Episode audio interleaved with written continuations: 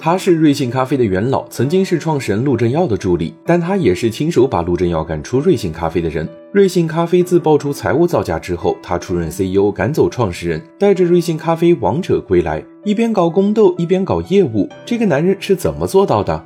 商界生意经，赚钱随身听。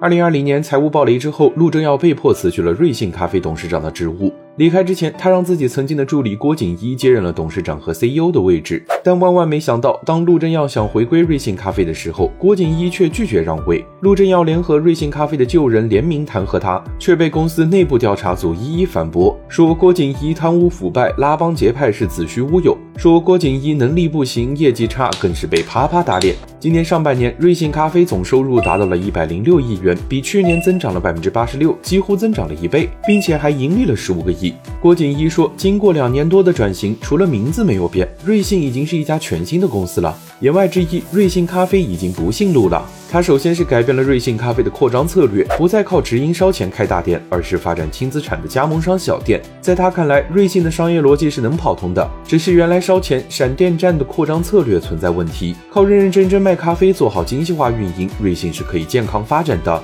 第二就是改变了产品策略，不断推新打爆。推新就是提高上新频率，打爆就是优选出可以成为爆品的重点产品。深椰拿铁两年卖了三亿多杯，保守收入三十几个亿。联名 JoJo 推出深酪拿铁，上市第一天就卖了一百多万杯。还有丝绒拿铁、厚乳拿铁、椰云拿铁，这就是一个新品不断的拿铁宇宙。瑞幸的业绩越好，郭锦一的地位越稳。眼看回归无望，去年陆正耀重新打造了库迪咖啡，走的依然是老瑞幸低价便宜的路线。你觉得他还有机会扳倒自己曾经的小助理郭锦一吗？